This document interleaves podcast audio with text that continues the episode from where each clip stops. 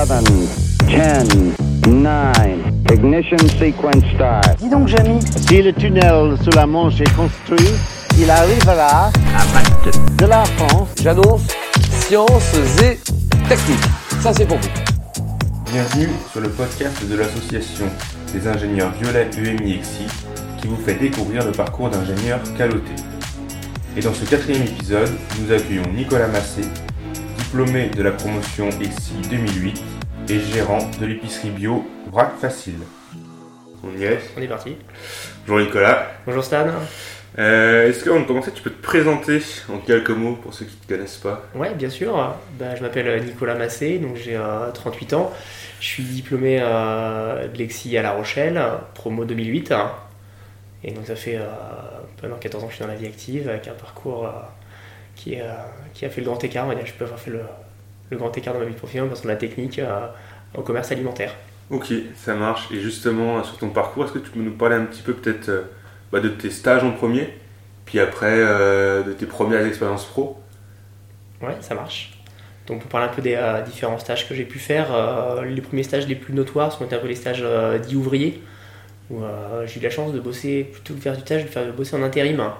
Donc dans les, euh, sur des chaînes de production, euh, chez Forestia notamment, euh, sur Redon, pour vraiment découvrir les chaînes de prod, comme le font les ouvriers, hein, bosser en 2-8, euh, 5h, 13h, Ok. 13h, 21h, on alterne sur une semaine sur deux, pour bien comprendre quel est le, le monde industriel. hein des belles expériences pour comprendre humainement ce que ressentent bah, les, les premiers échelons de, euh, ouvriers. Ok. Et ça, c'était un stage durant l'école?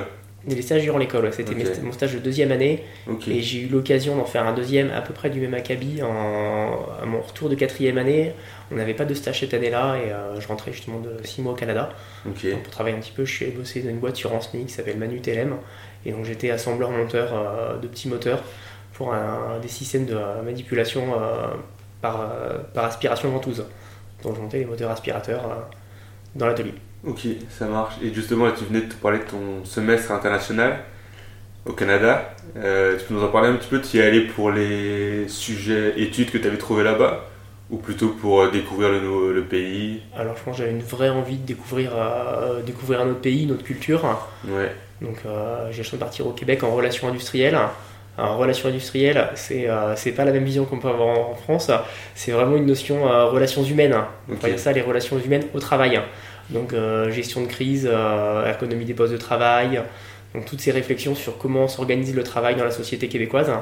Donc c'est euh, assez enrichissant justement pour compléter un- une vision technique qu'on pouvait avoir Alexis à La Rochelle. Ok. Et pour finir, ton stage de fin d'études, tu l'as fait? Et mon stage de fin d'études, j'ai travaillé à la SOR, chercher quelque chose dans le domaine de l'environnement. D'accord. donc euh, traitement de l'eau et j'ai passé six mois à faire l'optimisation des systèmes de pompage de, euh, de la Bretagne. Donc les systèmes de pompage, c'est les, euh, c'est les énormes pompes à eau qui vont remettre en altitude, euh, en haut des châteaux d'eau, les, volumes d'eau traitée d'eau potable.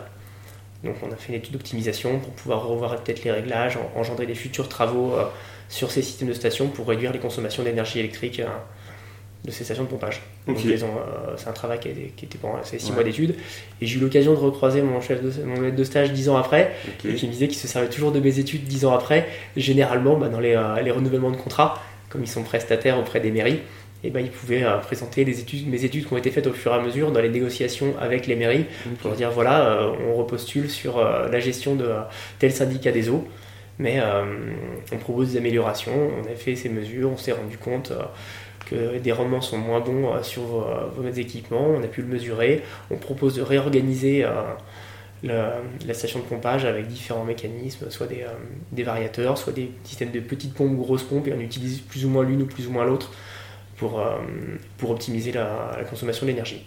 Ok, ça marche. Comme quoi, les stages de fin d'études euh, Voilà, sont été, euh, vraiment utiles pour l'entreprise. Exactement, j'avais été content de, de recroiser mon maître de stage et d'apprendre que, que ça servait toujours euh, dix ans, dix ans après. Ok. Et justement, tu n'avais pas poursuivi euh, ton premier emploi suite à ce stage? Alors à l'époque où euh, c'était 2000, euh, stage en 2000, euh, 2008, la SOR était en pleine phase de rachat par Séché Environnement. Ce qui fait qu'à l'époque toutes les embauches étaient gelées. Moi j'avais pour projet de partir sur, sur Toulouse avec, mon, avec la- mon épouse maintenant. On est parti s'installer à Toulouse. J'avais rencontré la SOR là-bas à l'époque et ça avait été sans suite à cause du rachat. Il n'y avait pas d'ouverture de poste possible. Donc j'ai euh, commencé ma carrière euh, sur la région toulousaine mais dans, la- dans la- chez Bureau Veritas, euh, dans la sécurité électrique. Ok, ça marche. Et donc, tu y es resté 7 ans, c'est ça? Et j'ai passé sept- en- entre 7 et 8 ans, euh, entre 7 et 8 ans chez Bureau Veritas. hein. Je suis entré là-bas en tant que euh, chargé, euh, chargé d'affaires euh, spécialisé en installation électrique. Donc l'objectif était d'accompagner le, le portefeuille client euh, de Bureau Veritas euh, sur euh, leur contrôle réglementaire. Donc s'assurer qu'il n'y ait pas de risque euh, incendie ou risque d'électrocution euh, pour les biens et les personnes, de risque pour les biens et les personnes dans l'établissement recevant des travailleurs. Donc ça permet d'avoir un, un regard euh, très élargi sur les installations parce qu'on peut aller de la, la petite boulangerie de quartier à, à l'usine Airbus sur Toulouse. Donc c'est des, on a un panel d'installation qui est, qui est gigantesque. Donc ça du plateau de bureau à une industrie très technique. Ok, ça marche. Et euh, qu'est-ce que tu retiens euh, justement de ces années-là? Est-ce que aujourd'hui on entend beaucoup parler de burn-out, de surcharge, etc. Est-ce que toi tu as eu des moments un petit peu difficiles à, à passer? Et euh, comment tu les as passés? Est-ce que ça a été, été utile plus tard justement dans la suite de ta carrière? Alors je parlerai pas de burn-out, mais je pense que quand on, j'arrivais moi en tant, donc en tant que, euh, j'ai été embauché en pépinière ingénieur, en pépinière ingénieur, Ok, donc c'est des profils sur lesquels on, essaie d'avancer au maximum. Il y a peut-être beaucoup de pression qui sont mises sur ce, sur ces profils-là. Rapidement, on, on monte en, on monte en compétence au niveau de la technique, parce qu'il y a quand même toute une réglementation électrique à apprendre. On a été formé sur les, en école euh, sur la notion Mhm. technique. Là, c'est la, la- la version pratique. Côté BTP, il faut rentrer dans les réglementations, les, les modes de pose, le savoir-faire des, euh, des artisans électriciens pour leur expliquer si ce qui- ce qu'ils ont fait est conforme ou non conforme. En même temps, on va prendre en compétence euh, bah, un portefeuille de clients, donc avoir toute la gestion euh, clientèle sur bah, aussi la- le développement commercial, qui est une partie importante du, du métier quand on est, quand on est chargé d'affaires. Ouais. Donc il y a beaucoup de choses qui s'accumulent. Moi, dans ce parcours euh, chez Bureau Veritas, ça a été épanouissant parce que j'ai eu la chance tous les ans de faire des choses différentes. J'ai rapidement, moi, je suis monté en compétence sur la partie électrique, j'ai pris en charge les nouveaux clients. J'ai rapidement eu une nouvelle casquette euh, technique qui m'a été euh, affectée. C'était le domaine de la radioprotection. Donc j'ai travaillé dans le domaine donc, entre guillemets du nucléaire, parce que 80% de la- de l'activité est dans le domaine médical avec l'imagerie numérique, l'imagerie radio. Donc on toute une nouvelle réglementation à apprendre, un- une, nouvelle, une nouvelle technologie à apprendre, et puis se remettre à jour euh, sur les connaissances en, en radioprotection, tout ce qui est le nucléaire, la- les différents types de rayonnement. Et, euh, donc il y a eu euh, beaucoup à apprendre techniquement en même temps. Des choses sur notre parcours d'ingénieur généraliste. On, on l'avait surfacé, on en avait parlé dans quelques cours, mais si on veut devenir se spécialiser dans ce domaine-là, il y a, il y a beaucoup à rattraper. Et c'est la chance qu'on a, Alexis, de, ça, d'apprendre à apprendre. Et j'ai pu rapidement apprendre, avoir une nouvelle casquette pour apprendre de nouvelles compétences. Et euh, finalement, euh, quelques années, j'animais à mon tour des formations de radioprotection euh, dans la région Midi-Pyrénées. Ok. J'avais pris cette casquette de spécialiste, donc j'ai eu la chance chez Veritas de pouvoir Évoluer. évoluer, faire des choses différentes tous les ans, restant dans la technique. Mais voilà, c'est vrai que ça- tu parles de burn-out, on a beaucoup, beaucoup de, de choses à faire. Il y a demande de, de rentabilité qui est importante Ouais. sur ces sociétés-là. Donc il faut tenir le cap, il faut être euh, organisé. fidèle, fidèle à, être organisé, être fidèle à ses valeurs, savoir, euh, savoir dire stop aussi quand on a l'impression qu'on va trop loin. Parce que Ouais. quelqu'un qui va en burn-out et parfois quelqu'un qui n'arrive pas à dire stop. Ouais. C'est pas toujours évident. Donc faut trouver, euh, faut trouver son équilibre. J'avais, euh, j'avais un triptyque euh, que je m'appliquais là-dessus. C'est se rappeler euh, sa chaîne de priorité à soi-même hein, pour éviter ce type de problème. Quelles sont les, les priorités qu'on se donne Alors chacun peut se les donner. Ouais. Pour la mienne, c'était euh, ma famille, ma santé, mon travail. Donc si on sent qu'au travail ça ça va pas, faut se rappeler que dans sa famille ça va bien, la santé ça va, donc on peut affronter le reste. Ok. Et, c'est, euh, et si jamais il devait y avoir des décisions à prendre euh, pour, parce qu'on sent que ça ça va pas, faut pouvoir la prendre et c'est pas c'est pas dramatique. Il y a un début à chacune des actions qu'on va mener et il y a une fin derrière. Donc faut euh, Ok. faut pas se laisser embarquer parfois par ses émotions et un trop plein de un trop plein de, de vouloir faire on risque de vouloir trop faire et, euh, et de s'en- s'endommager la santé qui évidemment Ouais. notre santé est prioritaire euh, à notre travail Ouais, ok, ça marche. Et on n'en a pas parlé, mais il y avait des dominantes euh, à l'époque? En, à 2000 l'école Non en, en 2008 Non, aucune dominante. dominante, J'y donc étais t'as dans le, dans le tronçon euh, 100% généraliste. Ok, Je crois que les dominantes sont, étaient juste parties quand je suis arrivé en 2002 euh, à La Rochelle et elles sont juste revenues quand je suis parti en 2008. Ah, il y a eu un gap où il y a eu. Il y a- Avant, il y en avait. il y en avait, il y en avait plus, voilà. C'était les, euh, Bon, les de publics, je crois, de la commission d'éthique de l'ingénieur euh, qui en demandaient Ouais. parfois, en demandaient pas. Et donc euh, l'école s'est toujours accrochée selon les directions, selon les, les demandes de la CTI. euh, On avait tu vois, j'étais sur un tronçon, tronçon 100% généraliste quand j'y Ça étais. marche, ok. Et donc après, tu as fait euh, deux ans en tant que responsable commercial. Tout à fait, ouais, j'ai eu, euh, j'ai été approché bah, quand j'étais sur Toulouse. Moi, j'avais cette, euh, je suis nantais d'origine. Ok. Euh, mon épouse est, est rochelaise. depuis donc on était, on s'est, on s'est mariés entre temps. Choses négligeables quand on, on vit, on vit à deux. On voulait pas faire notre vie à Toulouse. C'est loin de nos racines. Mon épouse est rochelaise. Moi, je suis nantais. On a nos, nos familles euh, à Nantes. Euh, sœurs, belles-sœurs sont toutes, euh, toutes sur Nantes. Donc, on a eu des enfants. On en a deux maintenant. Le deuxième, les deux sont nés à, Toulouse. Et on a eu l'occasion de se rapprocher de Nantes euh, quand j'ai été contacté par une société parisienne qui s'appelle Red Online qui fait de la, qui fait de la veille réglementaire en, en hygiène, sécurité, environnement. Donc c'est tout ce travail justement de- d'accompagnement réglementaire des, euh, des industriels sur euh, l'applicabilité de la loi par rapport à leurs activités. Ok. Ça marche. Donc j'ai embauché cette, casquette cette nouvelle casquette de responsable commercial.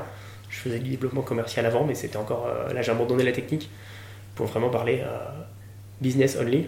Et est-ce que ça t'a manqué ce côté technique? Ou est-ce que c'était une nouvelle expérience que tu as pris euh, comme ça, comme elle venait? Alors j'avais euh, j'avais cette envie de, euh, de changer, et puis je, je voulais avoir cette casquette de commercial. Il faut dire que dès que je suis sorti de mes études en 2008, j'avais j'avais toujours dans un coin de tête l'idée en me disant un jour je monterai ma boîte.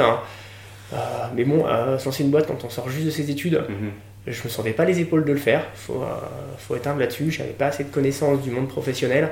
Je me dit il faut que je me donne un petit peu de temps pour, euh, pour découvrir le monde professionnel. Je m'étais dit, alors on va se donner 10 ans là- là-dessus. Et là, c'était l'opportunité. J'avais quitté la technique, je faisais, de la technique, je faisais du commercial, du suivi de clientèle. Là, on me propose une expérience euh, à 100% euh, commerciale. Je me dis, il faut foncer dessus. euh, C'est l'occasion, euh, l'occasion euh, à saisir pour encore apprendre des choses euh, nouvelles. Ok. Et donc tu as fait ça pendant deux ans Donc là, j'ai fait ça après- pendant, pendant deux ans à sillonner, donc ça me permet de, re- Ouais, revenir à de Nantes. revenir à Nantes. Euh, et j'ai sillonné trois régions, qui étaient la Bretagne, euh, Pays de Loire et Poitou-Charentes, pour euh, venir proposer nos services de veille réglementaire et d'audit de conformité auprès des industriels. donc un poste, on va dire, de, entre guillemets, de chasseur. hein. J'avais un portefeuille client, mais qui Ouais. n'était pas forcément étoffé. On était, euh, c'est une, une entreprise euh, parisienne et, re- et- et internationale maintenant, parce qu'elle travaille dans plus de 80 pays dans le monde. Mais euh, finalement, il y a énormément de petites industries dans la région qu'il fallait venir rencontrer, qu'ils ne connaissaient pas forcément. Donc c'était un vrai travail de, de ratisser le, le territoire, venir rencontrer les responsables hygiène, sécurité, environnement, venir leur proposer leurs services, leur montrer en quoi nos services étaient en adéquation avec leur projet de certification ISO 14001. Toute cette démarche-là, donc ça m'a fallait, fallait assez appré- appréhender un, un nouveau langage technique, un, un nouveau mode de persuasion Ouais. euh, des clients, euh, apprendre le travail de négociation. On n'est pas seul maître à bord dans ce genre de, de situation sur des, euh, sur des contrats qui peuvent être importants, des, des Ouais. contrats qui peuvent être sur des multisites, donc qui vont travailler sur d'autres régions, sur d'autres pays. Donc c'est des décisions euh, voilà, à gérer en équipe. euh.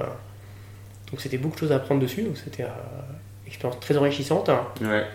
C'était peut-être à mon sens pour moi, à titre personnel, euh, pas ça que j'imaginais de faire de ma vie en permanence, mais j'ai été, euh, j'ai énormément appris sur cette expérience-là.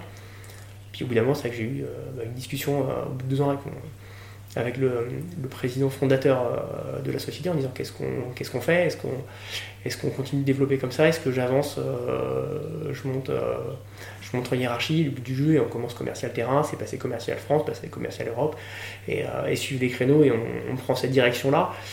Et euh, il, fallait, là, fallait que je me regarde moi en face à ce moment-là, j'ai fait non, c'est le temps pour moi de créer ma boîte.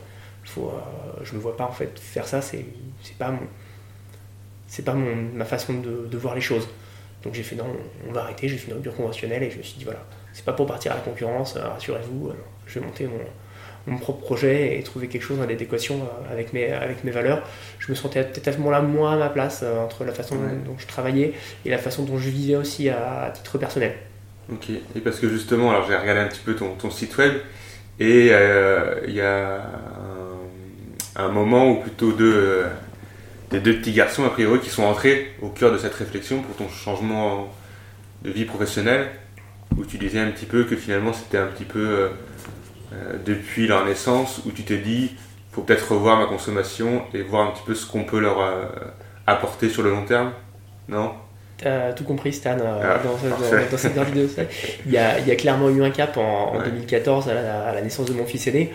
On avait notre mode de vie, on était peut-être un, bon, jeune, insouciant, on se posait pas trop de questions, et puis on, on se retrouve avec un petit bébé dans la- entre, les, entre les mains, et on se dit, mais qu'est-ce qu'on qu'est-ce qu'on veut faire pour lui? Qu'est-ce qu'on, Comment on va s'organiser? Puis on s'est dit, ben, en, en voulant faire les bons parents, hein, on dit, on va essayer déjà de mieux manger, enfin, trouver des, euh, des bonnes choses, et on, est passé à ce moment-là, le premier cap, on est passé, au, on est passé à la nourriture 100% bio. On savait que dans les nourritures industrielles, euh, c'était quand même pas ce c'était pas la panacée à l'intérieur. Je passe les brefs du moment euh, Mm. sur l'industrie alimentaire et les scandales actuels, mais euh, voilà, on- je savais comment ça se passait là-dedans, donc on s'est dit bah voilà, on va changer notre mode de consommation. On est passé au bio, puis progressivement on est passé à une alimentation euh, zéro déchet, puis on s'est dit dans notre quotidien, euh, on va continuer en fait dans, dans ce sens-là. Donc après, on quitte les produits, euh, les produits alimentaires, on va passer sur les, les produits d'achat, peut-être avoir plus des vêtements, des produits de seconde main, tout ce qui peut limiter l'impact sur la planète. hein. Ok.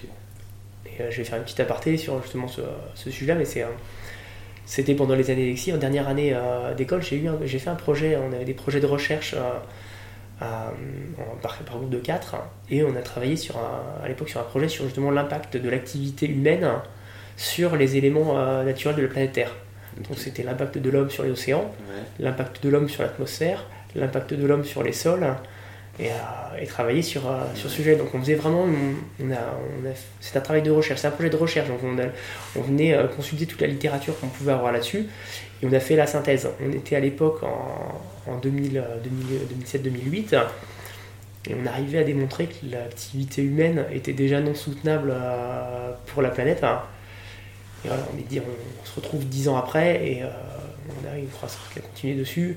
Et j'étais, moi, dans dans mon activité professionnelle, à continuer à parler aux industriels euh, bah, d'environnement, parce que c'était quelque chose qui me tenait à cœur déjà à l'époque, voilà, depuis, depuis plus de dix ans.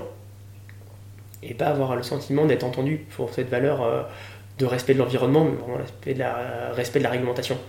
Il y avait peut-être un- une brèche qui s'était euh, amorcée à ce moment-là. Euh, et qui me disait qu'il faut arrêter ton activité professionnelle, elle n'a pas de sens de faire forcément des milliers de kilomètres euh, Ouais. pour parler environnement. Peut-être que si j'étais, je devenais vraiment acteur dans mon activité professionnelle, mon mode de vie, moi, a changé. Je suis passé d'activité zéro dé, à mode de vie zéro déchet. Je, suis, euh, je fais du militantisme dans les associations euh, euh, zéro déchet. Est-ce que mon métier a un sens? C'était cette quête-là et j'ai fait, bon, on va pas partir sur euh, devenir euh, chef Ouais. responsable commercial France, responsable commercial Europe. Ça va pas m'intéresser, ça va pas être, ça va pas me correspondre. Donc du coup, on va, on va lancer ce projet. J'ai cherché différents projets sur, euh, avant de me lancer. Je savais pas que j'allais lancer Ouais. une épicerie, euh, une épicerie zéro déchet euh, sur les marchés en livraison à Nantes. J'ai étudié différents, différentes options. Alors c'est, ça a été très vaste. hein. Je suis allé, je me suis cogné toute la littérature sur les usines de méthanisation et j'étais prêt à voir s'il n'y avait pas possibilité de pouvoir euh, créer, euh, créer une mini-centrale de méthanisation et d'avoir un système de récupération des déchets euh, organiques bah, des, euh, des, grands, des grands pôles restauration, un type restauration d'hôpitaux, les restaurations de, des mairies, des, des écoles, pour euh, lancer des procès de méthanisation et, euh, et recréer de l'énergie. Après, on prend des processus publics et la temporalité ne permettait Ouais. pas de pouvoir lancer ce type de projet. Mais ça existe en France, une société qui s'appelle Moulineau, qui existe et c'est un restaurateur qui a créé ça. Donc un, un projet génial, Ouais. mais justement je les avais contactés, on était prêts à se rencontrer, mais j'étais pas encore défini sur mon projet, je l'aurais pas dérangé si j'étais pas sûr de partir sur ce projet-là. Mais euh, je serais parti sur celui, on serait rencontrés, enfin, j'avais étudié voilà, différents projets, donc euh, des plus ou moins farfelus, Ouais. mais, euh, mais euh, et, et resté pour moi celui qui était le, le plus raccord, c'était lancer une épicerie vrac. hein Ouais. sur un constat aussi d'une d'un mode de notre mode de vie c'est euh, moi comme mon épouse on était voilà euh, cadre cadre en entreprise pas beaucoup de temps pour faire nos courses. On avait pris une habitude de se faire livrer nos légumes euh, sur Nantes. Une entreprise qui fait voilà, la livraison à domicile et sur le travail. Et ça collait bien à nos valeurs. On arrivait à pouvoir faire avoir nos, nos légumes bio en se faisant livrer. On a pas beaucoup de temps pour aller au marché, on aimerait aller plus au marché, mais on ne pouvait pas le faire. Et j'ai fait, on va faire pareil sur le vrac. On va monter un site, on va venir livrer les gens chez eux sur le travail. En plus, si je fais que des produits secs, bah, ça craint pas, les denrées vont pas forcément craindre grand chose, on peut les livrer au travail, les gens ils mettent ça au pied de leur bureau, dans leur coffre, ils ramèneront ça le soir, ça ira bien. Et puis on va faire ça sur les marchés aussi. Parce que sur les marchés, qu'est-ce qu'on a On a les fruits, les légumes, le fromage, le poisson, tous les produits frais, donc les super produits.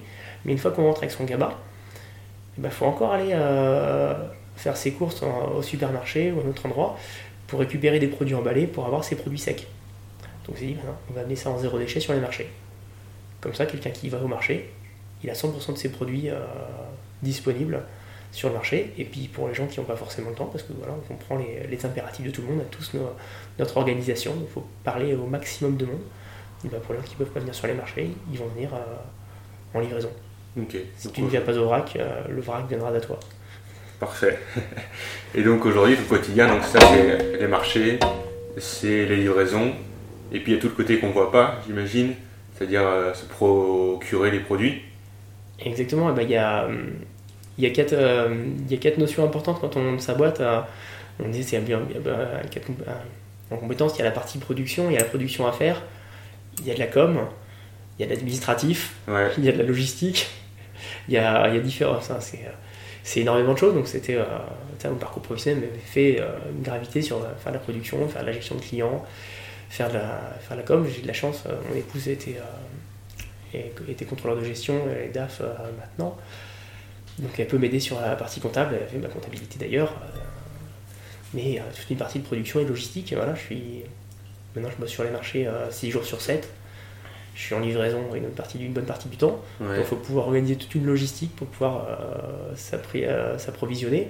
Donc j'ai fait un, déjà eu un travail de sourcing euh, de fournisseurs qui correspondaient aux valeurs des produits que je voulais avoir dans l'entreprise. Et après, il fallait les sélectionner aussi par rapport à une organisation qui est capable de, qui est capable de me livrer sans, avec le moins de contraintes possible que ça puisse fonctionner. L'avantage, c'est que je, je travaille en local. Donc travailler en local, ça peut être moi qui me déplace dans mes livraisons pour venir chercher mes produits. J'ai quelques grossistes bretons avec qui on peut s'organiser pour être livré les jours où je suis présent euh, au bureau. Donc il y a un gros travail de, de logistique à gérer, puisque je suis beaucoup, euh, beaucoup en extérieur. Actuellement, voilà, mon planning c'est 6 euh, jours, jours de marché, 4 demi-journées de livraison. Ça, ça, remplit, ça, ça, remplit un, plein temps. Alors tout se fait actuellement de, de, la maison, là où on se trouve aujourd'hui pour, pour, cet entretien. Et comme je t'ai pu faire visiter tout à l'heure, voilà, tu as vu les, euh, les, parties, euh, les parties de la maison qui sont réservées à l'entreprise. On a scindé pour faire une, une, distanciation entre les deux, une différenciation. Mais euh, ça veut dire que je suis aussi en permanence sur de travail.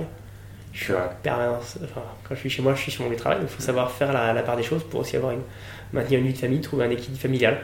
Je reviens toujours à, à, ma chaîne de valeur. Voilà, j'ai créé mon entreprise, mais il y a une priorité, c'est la famille.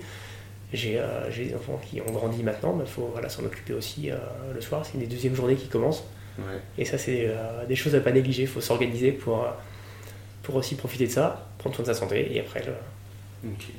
Et justement, ce qu'on disait avant, donc vous êtes deux employés finalement ou de co-gérant, je sais pas comment. Alors je suis gérant, je suis, euh, je suis, gérant de la société et Sophie qui, a, qui a investi avec moi. Donc Sophie qui est ton épouse. Mon épouse exactement, Sophie mon épouse a investi avec moi dans, dans le projet hein, ça c'est un projet qui correspond à notre mode de vie, c'est un projet familial, on ne se lance pas dans un dans un projet qui va être autant chronophage si on n'en a pas discuté avant des, des, contraintes que ça allait nous apporter. Donc c'est un, c'est un projet commun, hein, même nos enfants qui ont été consultés. Hein, on les écoute s'ils trouvent que ça va pas. Si on s'occupe pas assez d'eux, il faut qu'on soit à leur écoute. Donc, euh, c'est un projet familial, mais effectivement, je euh, elle est salariée avec moi, un petit contrat correspondant à ce qu'elle peut faire, mais voilà, tout ce travail de communication euh, sur les elle réseaux, est à plein temps ou à côté elle a... Non, non, elle a, son, elle, a son, travail en, parallèle, c'est vraiment un, temps, un, tout petit temps partiel avec moi, mais qui lui permet voilà, de pouvoir travailler sur la, faire la comptabilité, les parties administratives et la communication. Ok, ça marche. Et éventuellement, au pied levé, euh, me remplacer pour des livraisons. Euh, si jamais il y avait un fusil euh, médical, une rage dedans, le, moindre, le moindre problème. ça marche. Et une autre question, justement, quand, quand on est papa de deux petits garçons, est-ce que c'est pas plus compliqué, justement, de repartir un petit peu de zéro? Est-ce qu'on n'hésite pas un petit peu plus à le faire? Que si finalement, là, on n'est plus tout seul, on n'est plus sous sa seule responsabilité on a d'autres personnes sous sa responsabilité. Est-ce que ça a été euh, plus compliqué de faire ce tournant? Alors c'est euh, une question qu'on s'est évidemment posée, on a pesé le pour et le contre. Euh, on s'était dit hein, pourquoi pas se lancer justement tous les deux avec mon épouse. Euh, là ça a été un stop qu'on s'est donné. Être à- tous les deux à 100%, je pense que ça n'aurait pas été possible. On sait que les premières années, bah, on est sur de la création. hein. Quand on crée une entreprise, il faut se dire que personne ne nous attend. Donc il faut sortir son bâton de pèlerin et il faut y aller, il faut se faire connaître, il faut, euh, faut faire du porte-à-porte, il faut, euh, faut déclencher les rencontres, euh, venir parler, faire parler de soi. Donc ça prend énormément de temps. Euh, travailler sur les marchés, bah, pareil, on ne nous attend pas, donc il faut se faire voir, il faut que les gens prennent des habitudes, faire changer les habitudes. Ouais. On dit parfois il faut 3 à 5 ans. Donc évidemment, les premières années, euh, on n'a pas le, le même, ry- le même niveau de vie. Donc elle a, conservé, elle a conservé son travail à plein temps, ce qui fait qu'on a toujours, euh, toujours un, un niveau, un niveau de revenu euh, suffisant pour, euh, pour, euh, pour 4, sachant qu'on a quand même un mode de vie qui est justement passé au niveau Mhm. mode zéro déchet, donc on ne court pas après les nouveaux achats, les, les investissements dépensiers, on va dire qu'on est assez économe dans notre budget. Ce qui fait que notre besoin, euh, on a peut-être moins de revenus que quand on était euh, sans enfants, avec de grands salaires, Mhm. mais on n'a pas beaucoup plus de besoins maintenant. On a, on a trouvé notre équilibre. Ok. Pareil, voilà, comme on dit, ça se calcule. hein. Ouais, C'est faut pas partir à l'aventure euh, sans avoir pesé, les, euh, pesé sa part de risque. Il faut faire son, faut faire un propre budget. On dit j'ai besoin de quoi pour, euh, pour vivre, quel est mon, quels sont mes besoins, quel est le potentiel de mon activité, et on sait prendre les décisions. C'est quelque chose qui est important et qu'on a finalement quand on est quand on a une, une école d'ingénieur. hein. c'est Ouais. on apprend à se poser les bonnes questions sur un projet. Il faut donner un cadre. On a cette, on a la petite boîte noire, hein, c'est la boîte noire. On a le projet. Qu'est-ce qu'on va y mettre comme énergie Qu'est-ce qu'on va y investir Qu'est-ce qu'on va pouvoir en ressortir et, euh, et après, il faut poser le pour le contre et voir la viabilité du, euh, du projet. Ok. Et là, on s'est rendu compte que, que ça matchait depuis le début. Et, euh, Et aujourd'hui, pas de regret. et au bout de trois ans, pas de regrets, euh, beaucoup d'investissements, mais on est content du résultat où on en est rendu, ça suit son cours. On tient les objectifs qu'on s'était donnés. Donc voilà, on a encore du, on a encore du chemin à parcourir. Ouais. La route est longue, la route est dure, mais elle est passionnante. Bon, super. Et euh, alors, toujours sur euh, le même sujet un petit peu, euh, dont on parlait avant le- avant l'interview, tu avais rejoint une association il y a quelques années à Nantes, Zéro. Zero Waste Nantes, hein, Voilà, c'est ça. qui est l'entité euh, l'entité locale euh, de Zero Waste France. Ok. C'est une organisation euh, associative assez libre. On a une, une structure nationale qui donne les grandes lignes directives avec son plaidoyer justement pour pouvoir développer la, la culture du zéro déchet euh, en France. Donc pour euh, lutter contre, euh, contre la, la sur- suremploi du plastique. Ok. Moi j'avais intégré l'association, j'avais lancé un, un chantier euh, justement qui n'était pas encore en place à l'époque. C'était la lutte contre les, euh, le non-respect des stop pubs. D'accord. Je sais pas si Stan sur ta boîte aux lettres, t'as as mis ton petit autocollant Ouais, stop je pub. parce que sinon c'est terrible. Voilà, exactement. Pour donner un chiffre, on- le fait de mettre un petit autocollant sur ta boîte aux lettres, tu économises 30 kg de papier par an par boîte Ok. aux lettres. D'accord. Ouais. Tu auras toujours quelques irréductibles qui ne font pas respecter, mais globalement, tu as le fait de, faire cette action-là, tu as une vraie économie de papier euh, qui est gaspillée parce que la plupart du temps, bah, tu récupères ta pile de prospectus et ça part directement en Ouais. recyclage. Donc, ça a une empreinte énergétique à produire euh, qui est folle pour une utilisation zéro. Donc, c'est les petits gestes et voilà, il fallait. euh, J'ai lancé un peu des, des actions pour, euh, pour pousser à le faire respecter. Voilà, euh, peut-être qu'on on faisait un petit peu les, euh, les aboyeurs sur ceux qui ne le respectaient pas. Ouais. Mais j'ai envie de dire que c'est pour aussi tenir en joue les, les plus gros qui ont un gros potentiel à envoyer énormément de papier, qui eux ne le font pas, parce qu'il y a des aboyeurs sur les plus petits qui ne respectent pas. Ouais. Donc euh, une petite pensée amicale pour toutes les personnes que j'ai pu euh, interpeller pour leur non-respect. C'était pas pas forcément eux la cible. Ouais.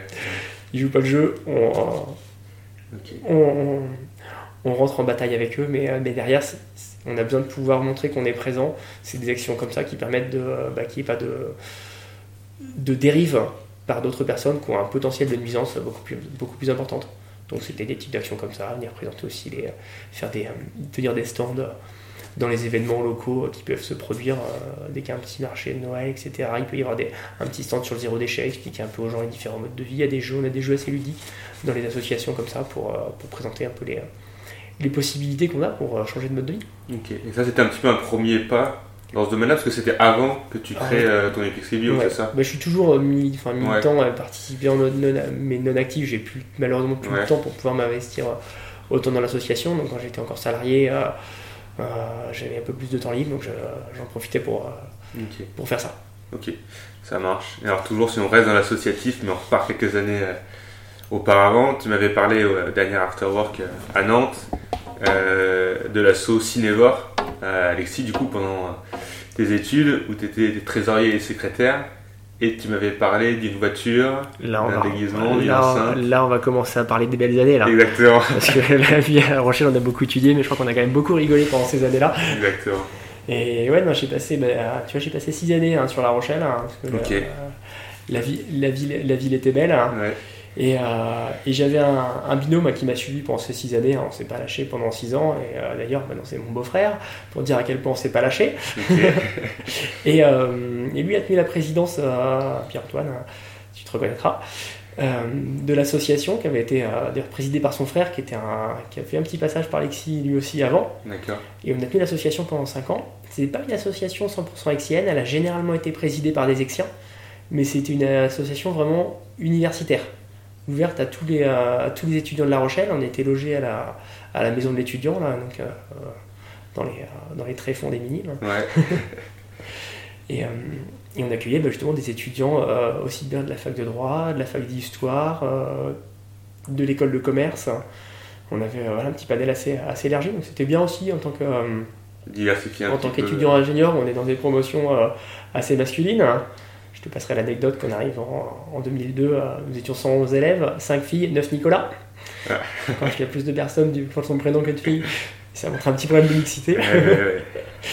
Mais voilà, dans un, et puis on- c'était un moyen de pouvoir se mélanger à d'autres, euh, à d'autres profils. Euh, et on, a, on faisait des animations justement ça sur, autour du cinéma. L'idée c'était de promouvoir le cinéma dans la, la Rochelle. On, on se retrouvait le lundi à la maison d'étudiants, on publiait notre petite gazette euh, avec nos critiques de cinéma. Donc on n'était pas tous des euh, Émile Zola en, en puissance.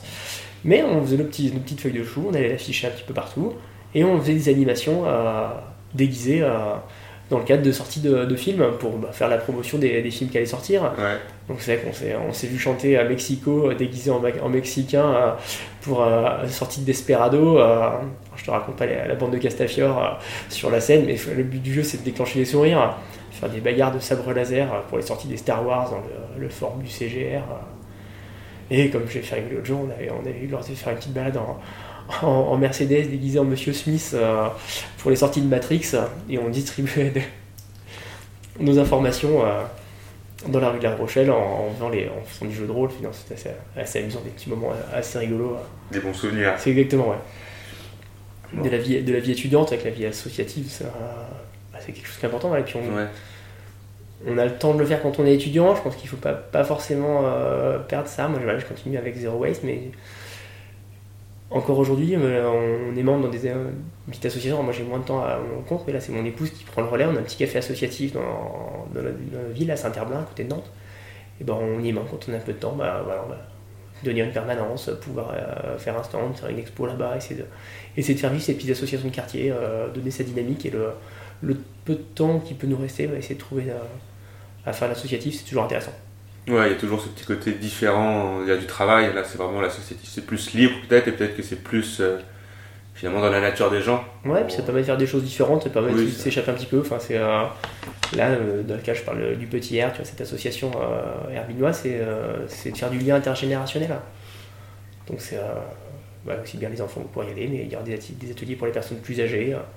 Donc refaire du lien, c'est possible de faire, possible Ouais. de faire des randonnées justement dans, la- dans le quartier avec différentes personnes qu'on connaît pas. Ça recréer du lien euh, au sein de la société sur des gens qui sont finalement voisins, mais qui n'auraient pas l'occasion de se parler. L'associatif, c'est ça, hein, c'est créer du Ouais. lien entre les personnes. Ok. Donc Et- euh, on, on plante peut-être peut petite graine quand on est étudiant parce qu'on Ouais. on nous pousse à le faire, on s'y amuse, on a le temps, c'est- on fait ça sous la rigolade, mais après on peut se rendre compte quand on rentre dans la vie professionnelle, il ne faut pas perdre de, euh, l'idée qu'on peut toujours faire un petit peu d'associatif, trouver un petit sujet qui nous plaît, et on va repartir là-dessus. Et justement, ce côté associatif, donc on s'est rencontrés tous les deux à l'Afterwork Alumni euh, de Nantes. Euh, tu me disais tout à l'heure que tu participais, euh, as participé à différentes journées ultraviolets à La Rochelle. Pour toi, c'est important de garder ce lien avec le réseau. Qu'est-ce que ça t'apporte ou qu'est-ce que tu recherches justement un petit peu dans ce réseau? Bah, c'est toujours le, le lien humain, ça va vraiment Ouais. être là-dessus. Parce que finalement, euh, si je regardais mon, ma vie actuellement professionnelle, elle est, c'est un grand écart par rapport à ce que j'ai pu faire avant. Je vais rencontrer des profils bah, finalement qu'on euh, j'aurais pas de possibilité de travailler devant de, de liens professionnels euh, ensemble mais c'est avoir des, des gens avec qui on a un passé en commun donc on a finalement plein de choses à échanger des souvenirs euh, même si on a voilà 10 11 ans d'écart on a finalement vécu la même expérience euh, rochelaise. Donc il y a plein de choses à se raconter. Et euh, ce lien humain il est vraiment agréable je pense qu'il faut pas perdre euh, pas perdre ça en tête euh, que créer du lien c'est euh, c'est de l'affectif c'est de la de la rigolade c'est des bons moments il faut euh, faut profiter de la vie pleinement. Et ces moments là c'est euh, justement comme on a un socle commun faut euh, faut continuer à le cultiver le développer le cultiver. Et ça c'est important donc c'est vrai que dès que je peux bah, là j'ai fait je revenais sur la Rochelle faire les journées ultraviolets. Quand il y a les after work exi bah, j'essaie d'être présent en permanence voilà on- je peux venir tout seul. Parfois la, la dernière j'avais personne de la promo 2008 mais j'invite tous les, euh, tous les confrères des promos à, à venir à ces apéros. Je pense que partout en France, euh, c'est se retrouver, échanger sur nos parcours. Et puis de temps en temps, bah, c'est l'occasion de se dire tiens, tu fais ça, mais il y a ça en commun, je connais un tel, etc. Et puis ça peut débloquer des situations. euh, Donner de nouvelles idées. voilà, nouvelles idées. Voilà, euh, il peut y avoir une- il peut y avoir des évolutions professionnelles qui peuvent être faites par des rencontres. C'est les rencontres qui font souvent qu'on- nos grands changements. Et je pense que c'est l'occasion de pouvoir, euh, pouvoir déclencher ça. Si on reste enfermé chez soi, on, déclenche, on déclenche rien. Ouais, ouais. Et finalement, on, on bouge moins, on évolue moins. Si on veut évoluer et euh, échanger, je pense qu'il faut aller à, à la rencontre des autres. Et ça, ces apéros qui sont essentiels. Ok, ça marche. Et dernière question, euh, justement, toi qui étais un petit peu éloigné du monde de l'ingénieur, quel regard tu portes aujourd'hui sur l'école et sur les ingénieurs? Alors, c'est une vraie question que j'ai pas encore trop, euh, trop, Ouais. trop étoffée. Il y a toujours bah, ce regard que j'ai, moi, ce, ce prisme environnemental, hein, ou sur qu'est-ce, qu'on, qu'est-ce que doit faire l'ingénieur euh, face aux problématiques actuelles. Donc là, c'est un, sujet qui est très vaste. Je pense qu'il il faudrait beaucoup, beaucoup de temps pour, euh, pour en parler. Bah, les ingénieurs auront les, euh, les solutions. Il faudra qu'on apporte les solutions sur les changements de vie. Qu'est-ce qu'il faut amener comme changement de vie? On, a cette capacité d'amener une, critérisation des, des risques, des problématiques, savoir où il faut mettre le paquet pour, pour qu'il y ait le, le moins d'impact environnementaux. Donc que ce soit sur le domaine énergétique, sur les, euh, les générations, les, les créations de CO2, sur, euh, sur l'industrie euh, agroalimentaire, comment on peut évoluer pour finalement euh, réduire notre impact carbone. Et ça, c'est la technique va nous aider. La, la sobriété va en faire partie. hein. Ça peut être assez contradictoire l'un avec l'autre, mais il y a, il y a des passerelles entre les deux. Et je pense que dans les discours ingénieurs actuels, c'est un sujet qui rentre en tête. Tu me diras peut-être en, en privé, ça, Stan, sur cette- ces évolutions, mais euh, je pense que c'est rentré, dans la- c'est rentré dans les esprits et euh, que l'activité d'ingénieur ne sera pas forcément la même euh, dans les 20 prochaines années qu'elle a pu l'être depuis la création de l'école années 90 et puis même en, en 1904 euh, sur les premières sorties, promos sortantes à l'EMI. hein. Ouais, il y a des chances. Eh ben écoute, euh, super, merci Nicolas. Bah, Stan, je te remercie pour, euh, pour cet échange. Ouais, merci à toi. À bientôt. À bientôt. Salut.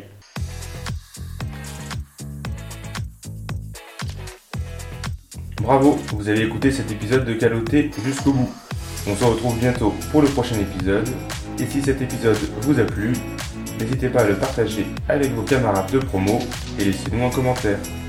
Pensez également à suivre le compte Exi Violet Alumni sur les différents réseaux sociaux. Vous pouvez aussi retrouver en exclusivité nos offres d'emploi, de stage et échanger avec les membres du réseau sur notre plateforme EVA. Tous les liens sont accessibles dans la description du podcast. Salut